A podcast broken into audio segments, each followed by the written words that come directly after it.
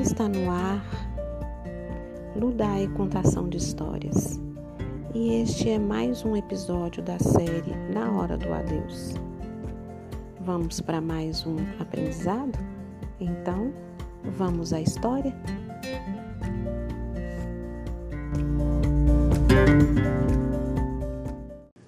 Na Hora do Adeus, pelo Espírito Luiz Sérgio, psicografia Irene Pacheco Machado.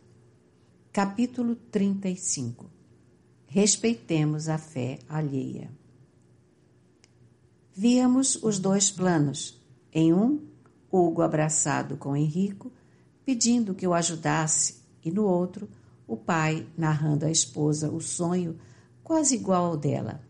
Tinha visto o filho e falado com ele. Deixamos aquela família com o coração repleto de alegria por existir os dois mundos tão meus. Mais uma vez, nos dirigimos à estação do adeus. Quando lá chegamos, a capela estava repleta. Quem é o irmão? Um conceituado espírita, Luiz. Estranhei, pois era conversa para cá, conversa para lá. Espírita? E ninguém ora? Não são somente os de outras religiões que não sabem se portar em uma capela, pois isso depende da educação religiosa de cada um. Já vimos pessoas de outras religiões concentradas e respeitosas diante de um corpo físico, assim como muitos espíritas. Henrico, não será nervoso essa falação? Não, é falta de conhecimento mesmo. Esperávamos que alguém orasse. As conversas eram muitas e o barulho terrível. Junto ao corpo físico, José Ricardo orava em silêncio. De vez em quando, olhava seus companheiros que não paravam de falar. A família nunca aceitou a doutrina espírita e ali, ao lado de José Ricardo, as velas permaneciam acesas. Com um olhar tristonho, ele a tudo assistia. Só faltava entrar um sacerdote, Henrico. Pamela sorriu, falando. Faltava? Olhe quem vem chegando. Não era um padre, sim um pastor. Aí é que o barulho se fez forte. Os colegas, os irmãos de fé de José Ricardo, não compreenderam aquela atitude da família, mas nada disseram. O pastor fez a sua pregação, por sinal muito bonita. Só que José Ricardo chorou muito por não compreender a atitude familiar. Quando a esposa se tornou crente, ele, prevendo o futuro, deixou escrito que no seu sepultamento desejava a presença dos espíritas, as preces e as leituras de O Evangelho segundo o Espiritismo. Mas o fanatismo da sua família não dava a ela uma fé raciocinada. Julgando que José Ricardo, como espírita, era presa dos demônios, os familiares desejaram que seu corpo físico fosse exorcizado. No momento em que o pastor se calou, o presidente do centro, onde José Ricardo frequentava, começou a falar sobre a morte. O filho de José tentou fazê-lo calar-se, chegando a segurar seu braço, mas, para surpresa nossa, José Ricardo acercou-se de João Milano, o presidente do centro, e este falava sem deixar que o interrompessem. No início, a viúva e os familiares estavam furiosos. Contudo, foram se acalmando com a preleção de João Milano. Muitos que se encontravam lá fora conversando acorreram para melhor ouvi-lo. No final da preleção, disse João Milano. José Ricardo é um irmão de fé e o verdadeiro cristão respeita a escola religiosa do seu próximo. Só os que temem é que levantam trincheiras para atacar a religião do seu semelhante. Quando Cristo veio ao plano físico, ele não condenou ninguém. Veio para explicar e nos ensinar a viver o decálogo. Qualquer religião que ataca o seu próximo não é seguidora do Senhor Jesus. Ele nos disse: Bem-aventurados os misericordiosos. E quem tem misericórdia, jogando pedras nos templos dos outros. Disse: Bem-aventurados os pobres de espírito, quem diz impropérios ao seu irmão, que professa outra crença, possui um espírito orgulhoso e vaidoso. Jesus disse: Eu sou o caminho, a verdade e a vida. Feliz do homem que buscar esse caminho sem dificultar a caminhada daqueles que não pensam como ele. Estava inebriado com o dom da palavra de João Milano, mesmo vendo a manifestação dos espíritos bons sobre ele. Depois que terminou, João pediu desculpas à família e acrescentou: Não podíamos deixar de orar por um confrade que lutou, sofreu e injustiçado foi por acreditar na sobrevivência da alma. O filho de José Ricardo nem deixou o orador calar-se. Foi logo fechando o caixão. Mamãe, por que você não fez calar esses fanáticos loucos? Não basta termos aguentado o papai esses anos todos se dedicando à casa dos demônios? Filho, não sei o que aconteceu. Alguém me fez calar e, por mais que eu desejasse, não conseguia chegar até o louco do João Milano. É Satanás, tem força, e hoje ele veio buscar a pobre alma do pai. Olhei para José Ricardo, que em silêncio acompanhava o enterro do corpo que ele usara durante 55 anos. Como é bonito o desencarne de um verdadeiro espírita. Aquele irmão que teve de lutar para impor a sua fé dentro do seu próprio lar, agora colhia o que plantara no plano físico junto ao seu pai, um grande espírita do passado, enfim, junto a vários espíritos que vieram recebê-lo. Diante do túmulo, José Ricardo orou a Deus. Senhor, obrigado pela indumentária que me serviu esses anos todos. Perdoe-me se dela não cuidei como era necessário. Mas sou grato porque procurei respeitá-la como a grande companheira de evolução. Devolvo à terra o que à terra pertence e peço que me seja ofertado o direito de uma nova vida de trabalho e dedicação ao meu próximo. O barulho e as conversas continuaram. Enfim, ninguém respeitava a hora do adeus. José saiu antes do corpo descer à sepultura, sem ver a esposa gritar e chorar. Falei ao nosso grupo. Que grito fora de hora! Acho que o momento já passou.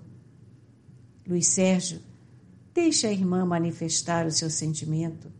Pode até ser remorso, disse-me Henrico. É mesmo. Como existem pessoas que infernizam a vida do seu companheiro que professa religião diferente. Sabe, Henrico, não são só os de outras religiões. Também há espíritas que não respeitam a religião do seu próximo. É bem verdade que em menor número, mas que existe, existe. Um dia desses estava observando um irmão fanático. Para ele, tudo é obsessão. E depois, se vê alguém comendo carne, ele entra com a pregação. Às vezes, pessoas estranhas estão fumando e ele se mete, desejando doutriná-las. Tudo demonstra saber e não deixa a família respirar, a não ser espiritismo. Será que ele tem razão? Não, Luiz. A doutrina é um perfume e infeliz daquele que o jogar fora. A doutrina é como a verdade, ninguém a impõe. Ela resplandece espontaneamente como o sol principalmente com as crianças. Nós não podemos ser intransigentes, porque assim elas, quando crescerem, não irão gostar do Espiritismo. A figura do pai ou da mãe repressora estará sempre à frente de Jesus. E foi ele quem disse: Não embaraceis os pequeninos. Qualquer religião imposta pela força não é de Jesus. Ele jamais forçou alguém a segui-lo quem o seguiu o fez por amor. Mas são os que não forçamos que se perderam nos vícios e na indiferença. Quem deseja que a sua família seja cristã tem de dar exemplos vivos de dignidade, de humildade e de fé, principalmente as crianças. Elas sabem quando os pais não são sinceros. Olhamos mais uma vez José Ricardo e ele, compenetrado da sua nova vida, retirava-se ao lado de seus amigos espirituais. Henrico, perguntei, por que o barulho na capela? Já é comum isso acontecer. Poucos se propõem a orar. Acham que quem desencarna está morto mesmo. Não sabem os encarnados a luta de alguns espíritos para deixar o corpo físico.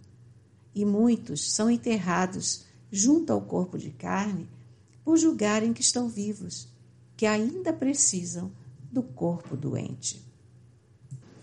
Dali fomos ao auditório que ficava sobre as capelas onde o irmão Lourenço pregava sobre o comportamento daqueles que ficaram e o que é bom para aquele que deixa o corpo físico. Primeiro, a família deve vestir bem aquele que mudou de plano, com camisa, calça, cueca, meia, enfim, não esquecer suas roupas íntimas. Por quê? perguntei a Lourenço.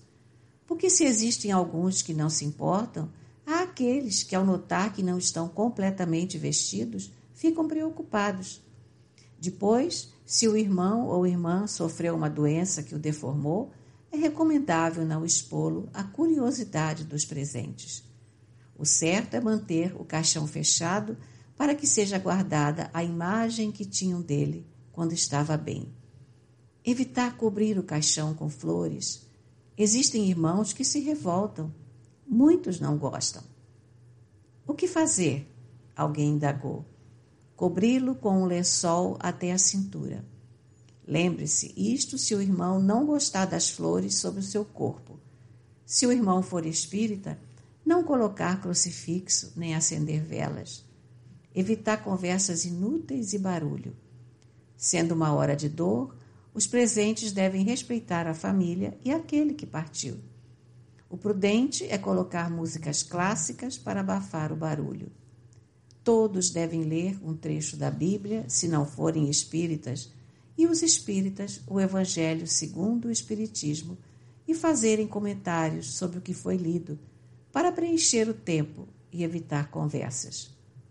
Cantar hinos religiosos e nos intervalos orar, orar, orar. Continuar orando até o sepultamento. Orando e cantando, não deixando os presentes perturbarem a hora do silêncio.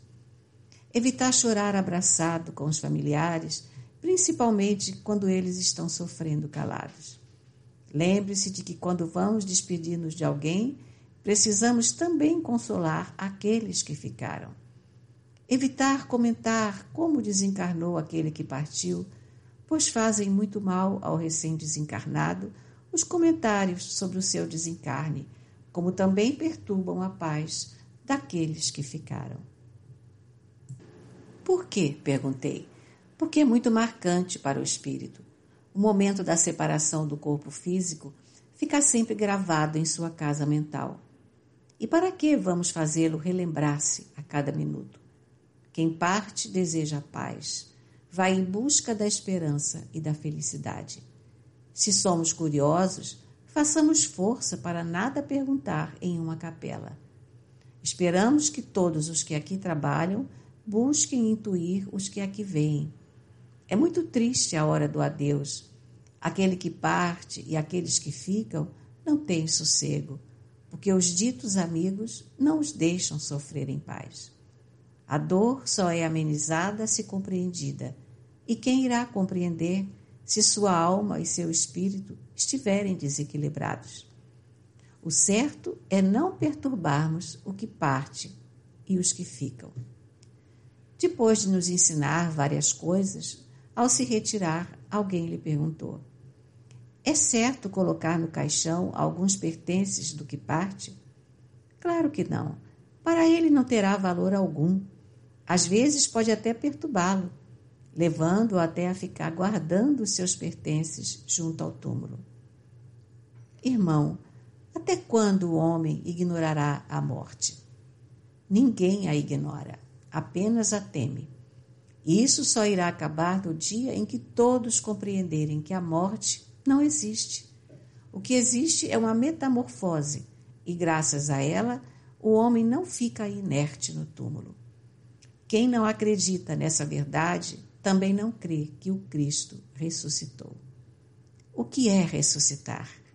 É o espírito deixar o corpo físico sem olhar para trás, surgir no seu verdadeiro corpo e ganhar a liberdade.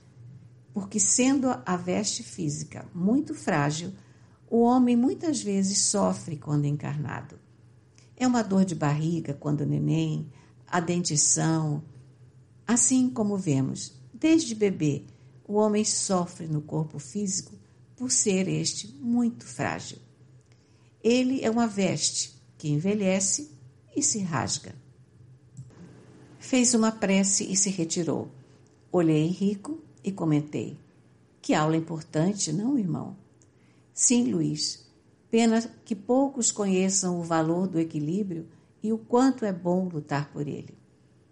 Muitos irão perguntar: qual a finalidade deste livro, na hora do adeus? É que nós, preocupados, diante de tantos chamados para socorrer aqueles que voltam à vida espiritual, resolvemos escrevê-lo. Presenciamos a falta de respeito junto aos corpos inertes, onde a conversação muitas vezes abala a integridade do homem. Muitos contam coisas íntimas que o dito morto gostaria de esquecer.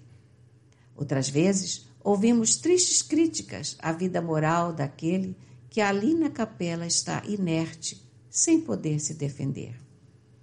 O absurdo dos bate-papos é um desrespeito. Observando tantas coisas anticristãs, é que decidimos escrever este livro aproveitando os momentos de folga da Universidade Maria de Nazaré. Ele não tem a pretensão de salvar o mundo, nem de mudar o comportamento dos que ficam.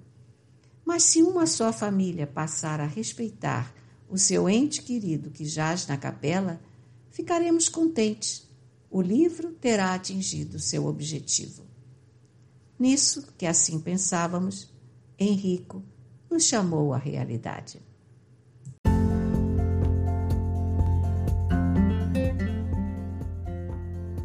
Estamos de volta e espero que estejam gostando desta série que está trazendo um assunto tão polêmico e que nós, seres humanos, quase não sabemos nada que é o assunto da hora da morte. Então, continue a nos seguir para conhecer e saber um pouco mais sobre este assunto. Então, fique com Deus e até amanhã para mais um capítulo na hora do adeus.